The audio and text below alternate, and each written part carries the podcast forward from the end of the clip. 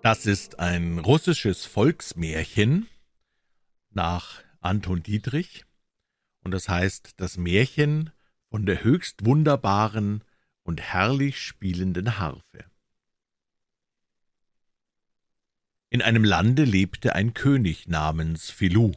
Dieser König hatte eine Gemahlin namens Chaltura, mit welcher er einen einzigen Sohn namens Astrach erzeugte, und dieser, ihr Sohn, hatte in den Jugendjahren Neigung zu Rittertaten.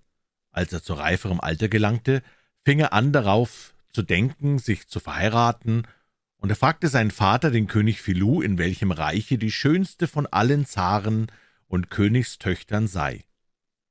Darauf sprach sein Vater, der König, »Mein liebster Sohn, mein holdes Kind, wenn du Lust hast, dich zu verheiraten, so will ich dir die Bilder der Zaren und Königstöchter aller Reiche zeigen.« Da begann Prinz Astrach ihn um diese Bilder zu bitten, und König Philou führte ihn in ein abgesondertes Gemach und zeigte ihm alle diese Bilder. Er betrachtete sie und wählte sich aus diesen Bildern eine Braut und verliebte sich leidenschaftlich in die Tochter des ägyptischen Zaren Aphor, die Zarewna Osida, und Astrach entbrannte gegen sie in seiner Liebe und fing an nachzusinnen, wie er sie sich zur Gattin verschaffen könne. Da begann er, seinen Vater um den Segen zu bitten, damit er ihn zum ägyptischen Zaren entließe um sich mit der Zarewna Osida mit Ringen zu verloben. König Philou freute sich sehr darüber, dass sein Sohn Prinz Astrach heiraten wollte, und deshalb entließ er ihn mit seinen Segen zum Zaren Aphor. Prinz Astrach ging fort, um sich ein gutes Ritterross auszusuchen, und durchschritt alle königlichen Ställe, doch konnte er kein Ross nach seinem Sinne finden. Deshalb nahm er Abschied von Vater und Mutter, empfing von ihnen noch einmal den Segen und ging zu Fuße ab nach Ägypten ganz allein, und er ging lange oder kurze Zeit nah oder fern und sah auf dem Felde einen weißsteinernen Palast stehen, welcher so vergoldet war, dass Strahlen von ihm glänzten wie von der Sonne. Prinz Astrach ging auf diesen Palast zu, und als er ihn erreicht hatte, ging er um ihn herum und sah nach den Fenstern, ob er nicht jemanden erblickte. Allein er konnte niemanden bemerken, und so ging er auf den Hof und wandelte sehr lange auf dem Hofe herum, aber auch dort sah er keinen einzigen Menschen, und dann ging er in den weißsteinernen Palast. Und als er hineingekommen war, durchschritt er alle Gemächer, allein auch da fand er keine Seele. Und er ging in diesen Gemächern überaus lange und kam in ein Zimmer, worin ein Tisch für einen einzigen Menschen gedeckt war. Und da Prinz Astrach gerade hungrig war, so setzte er sich an diesen Tisch und aß und trank sich satt. Dann legte er sich auf ein Bette und schlief sehr fest ein. Sobald er erwacht war, ging er wieder durch die Zimmer und kam in ein Gemach, wo er durchs Fenster einen schönen Garten erblickte, als er in seinem Leben noch niemals gesehen hatte, und er bekam Lust, in diesem Garten spazieren zu gehen. Deshalb ging er auch dorthin und wandelte daselbst sehr lange und gelangte dann an eine steinerne Mauer, in welcher eine eiserne Türe war, an der sich ein großes Schloss befand. Als Prinz Astrach dieses Schloss berührte, hörte er hinter der Türe ein Ritterross wiehern, und Prinz Astrach wünschte sich, dieses Schloss abzunehmen, und so ging er, um etwas zu suchen, womit er es abschlagen könnte, und er fand einen großen Stein von der Größe einer Klafter und einer halben Arschine, und diesen Stein nahm er mit in den Armen und fing an, das Schloss abzuschlagen. Allein nicht bloß das Schloss, sondern auch die Türe zerschlug er mit diesem Stein, und als die Türe sich öffnete, sah er noch eine andere eiserne Türe mit einem Schlosse. Er zerschlug auf gleiche Weise auch diese Türe, und hinter dieser Türe waren noch zehn Türen, und er erbrach sie alle mit diesem Stein, und er erblickte ein gutes Ritterross und eine vollständige Ritterrüstung. Er ging zu dem Rosse und fing an, es zu streicheln, und sobald das Ross einen Reiter für sich hörte, stand es wie angewurzelt.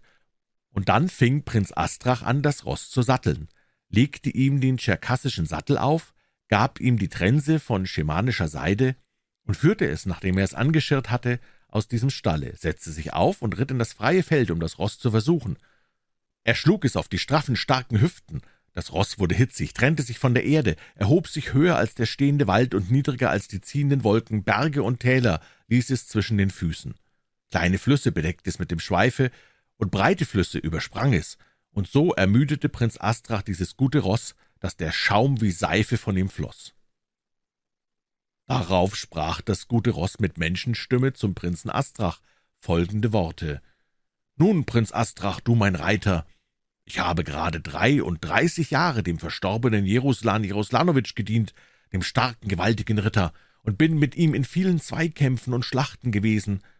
Dennoch ermüdete ich noch nie so wie heute, und nun bin ich bereit, dir bis an meinen Tod in Treue und Redlichkeit zu dienen.« Da ging Prinz Astrach wieder auf jenen breiten Hof und ließ sein gutes Ross im Stalle, warf ihm weißen Weizen vor und goss ihm Quellwasser ein. Er selbst ging in den weißsteinernen Palast, aß und trank sich satt und legte sich schlafen. Den folgenden Morgen stand er früh auf, sattelte sein gutes Ritterross, setzte sich auf und reiste ab nach Ägypten zum Zaren Aphor, um sich bei ihm, um die Hand seiner Tochter, der schönen Zarewna Osida, zu bewerben. Nach einiger Zeit kam er dorthin und sagte von sich, er sei der Sohn des Königs Philu. Als Zar Aphor dies vernahm, empfing er ihn überaus ehrenvoll und fragte ihn, in welcher Absicht er zu ihm gekommen sei. Darauf antwortete ihm Prinz Astrach folgendermaßen »Großer Zar von allen ägyptischen Landen, ich bin nicht zu dir gekommen, um zu gastieren und zu schmausen, sondern ich bin gekommen, um dich um die Gnade zu bitten, dass du mir deine liebenswürdige Zarentochter zur Gemahlin gibst.« »Tapferer Ritter, Prinz Astrach«, antwortete ihm Zar Aphor, »von Herzen gern will ich dir meine Tochter geben, aber leiste mir nur einen Dienst.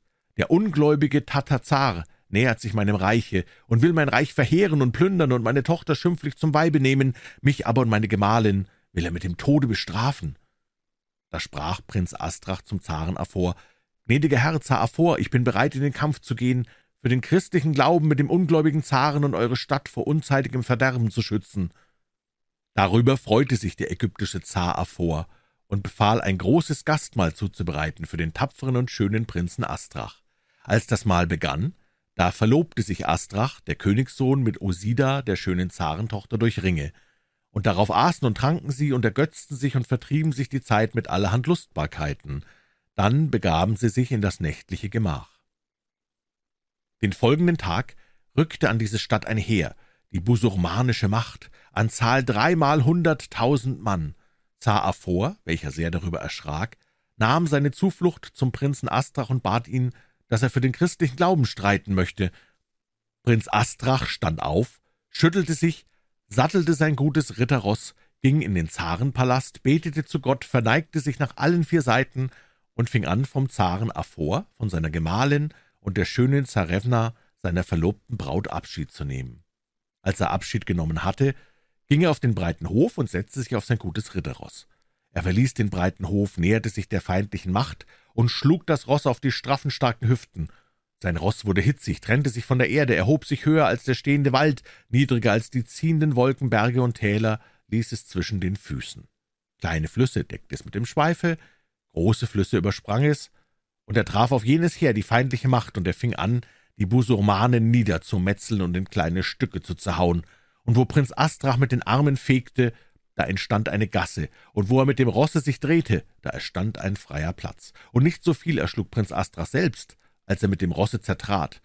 Und er erschlug und zertrat dieses Heer, die feindliche Macht, und den busurmanischen Zaren selbst machte er zum Gefangenen und brachte ihn zum Zaren Aphor. War Zar Aphor überaus erfroht befahl den busurmanischen Zaren ins Gefängnis zu setzen, und sie fingen an, sich mit dem Prinzen Astrach lustig zu machen, und diese Lustbarkeiten dauerten fünfzehn Tage. Nach Verlauf dieser Zeit erinnerte Prinz Astrach den Zaren Aphor wieder an die Hochzeit mit der schönen Zarefna Osida, und Zar Aphor befahl, für die Hochzeit ein großes Gastmahl zuzubereiten. Dann rief er seine holde Tochter, die schöne Zarefna Osida, zu sich und befahl ihr, sich zur Hochzeit fertig zu machen. Als dies die Zarefna Osida hörte, rief sie den Prinzen Astrach zu sich und sprach, »O mein geliebtester Freund und verlobter Bräutigam, du willst dich so schnell ehelich mit mir verbinden, aber bedenke vorher, was für Ergötzlichkeit wir bei der Hochzeit ohne Musik haben werden, denn mein Vater hat keine Spieler, und darum, mein geliebter Freund, reite du durch siebenundzwanzig Länder in das dreißigste Reich, in das Zarentum des unsterblichen Katschai, und gewinne von ihm die selbstspielende Harfe. Sie spielt alle Stücke so gut, dass du aufmerksam zuhören wirst, und diese selbstspielende Harfe hat keinen Preis, und sie wird uns ergötzen auf unserer Hochzeit.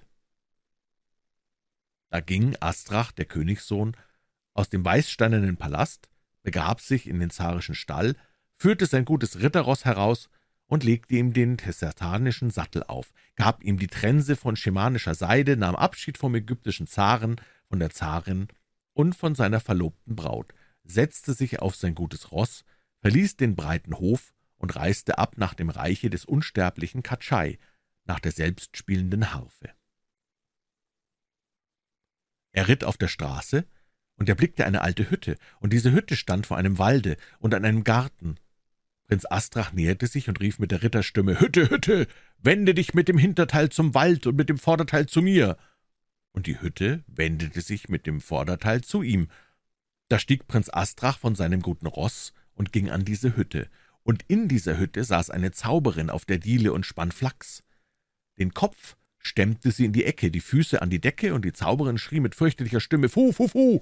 Bis jetzt hat sich noch kein russischer Geist hören lassen, und heute erscheint ein russischer Geist vor meinen Augen.« Darauf fragte sie den Prinzen Astrach, »Warum, guter Jüngling Prinz Astrach, bist du hierher gekommen, freiwillig oder nicht freiwillig? Hierher fliegt kein Vogel und kein wildes Tier, streicht kein Ritter, reitet bei meiner Hütte vorbei, und wie hat dich Gott hierher geführt?« Darauf sprach Prinz Astrach zu ihr, »Ach, du dummes altes Weib! Zuvor ätze und sättige mich, guten Jüngling, und dann erst frage.« Die alte Zauberin gab dem Prinzen Astrach sogleich zu essen, peitschte ihn in der Badstube, kämmte ihm das Trotzköpfchen, machte ihm das Bette zurecht und fing wieder an zu fragen, »Sag mir, guter Jüngling, wohin dein Weg geht, in welche entfernte Gegend und ob du freiwillig gehst oder nicht freiwillig?« Und ihr antwortete Prinz Astrach darauf so, wie viel ich mit Willen gehe, noch einmal so viel gehe ich unfreiwillig. Durch 27 Länder in das 30. Reich, in das Zarentum des unsterblichen Katschai, um die selbstspielende Harfe zu holen. Hohoho, sprach die alte Zauberin, es wird dir schwer werden, diese Harfe zu bekommen, doch bete zu Gott und lege dich schlafen, der Morgen ist erfinderischer als der Abend. Astrach, der Königssohn, legte sich schlafen. Am Morgen erwachte die alte Zauberin sehr früh, stand auf und weckte den Prinzen Astrach. »Erhebe dich, Prinz Astrach, es ist Zeit, dass du, guter Jüngling, dich auf den Weg machst.« Da stand Prinz Astrach auf, kleidete sich an, legte Strümpfe und Stiefel an, wusch sich, betete zu Gott, verneigte sich nach allen vier Gegenden und fing an, von der alten Zauberin Abschied zu nehmen. Da sagte die alte Zauberin zum Prinzen Astrach, »Warum machst du, guter Jüngling, dich auf den Weg und fragst mich, alte Frau, nicht, wie du die selbstspielende Harfe bekommen sollst. Prinz Astrach fragte nun die Zauberin, und sie sprach zu ihm, »Zieh deines Weges unter Gottes Beistand, und wenn du in das Reich des unsterblichen Katschai kommst, so richte es so ein, dass du zum Mittage hingelangst. Neben seinem vergoldeten Palast ist ein grüner Garten, und in diesem Garten wird eine schöne Jungfrau, eine Zarentochter, lustwandeln. Springe über die Mauer in den Garten und gehe zu der schönen Jungfrau. Du wirst sie erfreuen, denn es sind schon sechs Jahre, dass sie von unsterblichen Katschai, ihrem leiblichen Vater, geraubt wurde, und der unsterbliche Katschai lebt mit ihr so wie mit einer Geliebten. Frage du diese Jungfrau, wie du die selbstspielende Harfe bekommen kannst, so wird sie es dir sagen. Da setzte sich Prinz Astrach auf sein gutes Ross und ritt lange oder kurz oder weit und kam in das Reich des unsterblichen Katschai. Er begab sich an den goldenen Palast und hörte, wie die selbstspielende Harfe tönte. Da stand Prinz Astrach still und es fehlte nicht viel, dass er bloß mit der größten Aufmerksamkeit zugehört hätte, denn diese Harfe spielte so trefflich, dass sie zu jeder Mensch bis zum Tode hören könnte. Aber Prinz Astrach kam wieder zu sich, sprang über die Mauer in den grünen Garten und sah dort die Jungfrau, die Zarentochter. Und die Jungfrau erschrak sehr vor ihm, aber Prinz Astrach ging sogleich auf sie zu und sagte, sie sollte sich nicht vor ihm fürchten. Dann fragte er sie, wie er die selbstspielende Harfe sich verschaffen könne. Darauf entgegnete ihm die Zarewna Darisa, »Wenn du mich mit dir nehmen willst, so werde ich dir sagen, wie du die selbstspielende Harfe bekommen kannst.« Prinz Astrach gelobte, sie mit sich zu nehmen, wenn er durch sie die Harfe erlangte. Darauf sprach die Zarewna Darisa, er solle im Garten bleiben.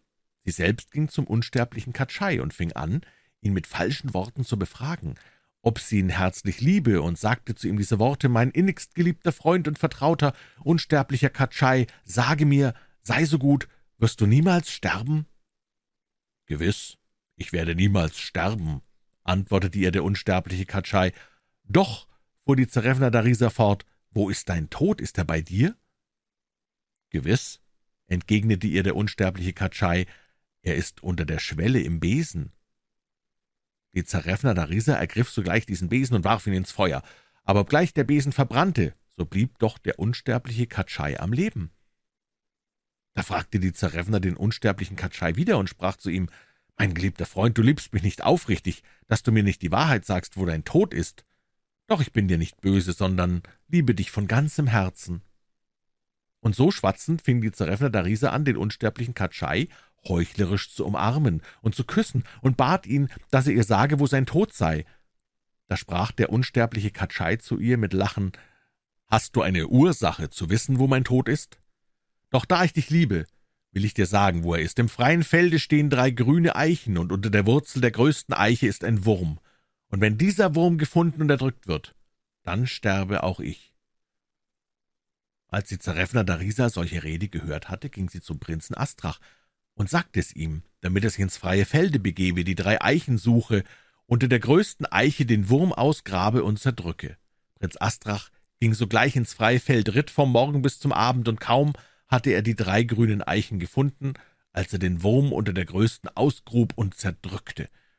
Dann ging er zur Zarefna Darisa und fragte sie, »Lebt der unsterbliche Katschai noch? Ich habe den Wurm gefunden und zerdrückt.« Sie antwortete ihm, »Katschai lebe noch.« Da sprach Prinz Astrach, »So gehe zum unsterblichen Katschai und frage ihn recht zärtlich, wo sein Tod ist. Er betrügt dich in allem.« da ging die Zarefna Darisa zu dem unsterblichen Katschai und sprach zu ihm mit Tränen, »Du liebst mich nicht aufrichtig und sagst mir die Wahrheit nicht, wo dein Tod ist.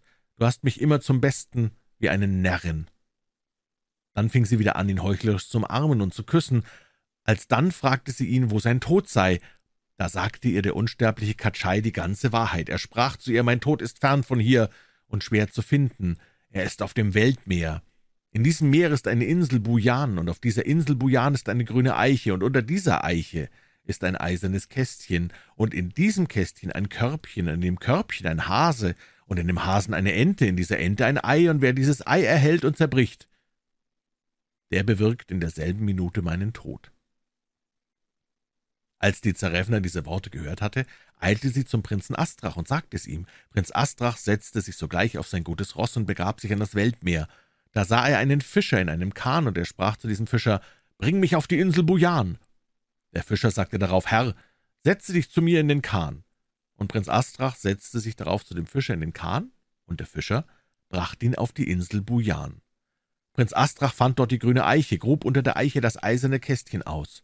Er zerbrach das Kästchen, öffnete das Körbchen und nahm aus dem Körbchen den Hasen, er riß den Hasen voneinander, und kaum hatte er ihn zerrissen, so flog aus ihm eine graue Ente hervor und schwang sich auf, und sobald sie über dem Meere hinflog, ließ sie das Ei in das Meer fallen. Als dies Prinz Astrach sah, war er sehr traurig und befahl dem Fischer, das Netz ins Meer zu werfen.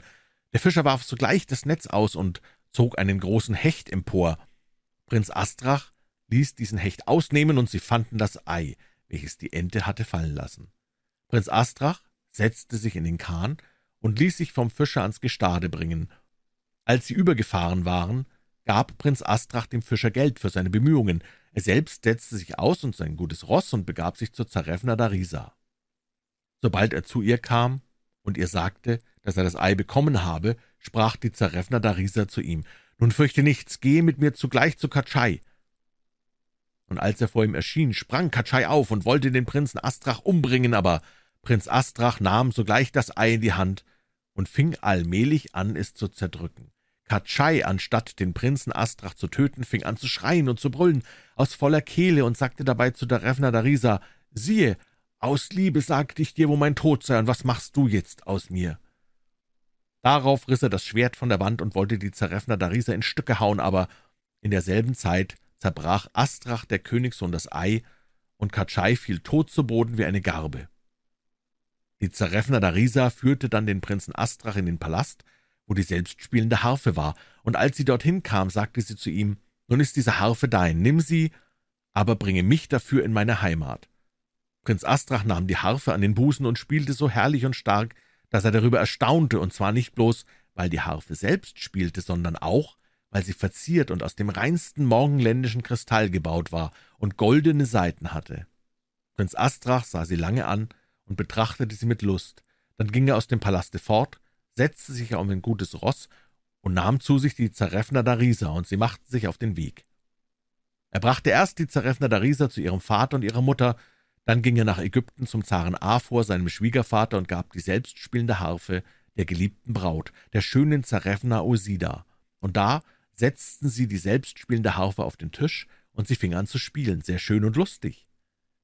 Den Tag darauf verband sich Prinz Astrach ehelich mit der schönen Zarefna Osida, und kurze Zeit hernach verließ er Ägypten und kehrte in sein Vaterland zurück. Als der König, sein Vater und die Zarin, seine Mutter, ihren geliebten Sohn wiedersahen, freuten sie sich sehr in ihren Herzen. Bald darauf starb König Filou nach dem Willen Gottes, und Prinz Astrach setzte auf sein Haupt die väterliche Krone und lebte mit seiner geliebten holden Gemahlin, der schönen Zarefna Osida, in aller Innigkeit und wirkte wohltätig bis an sein Ende.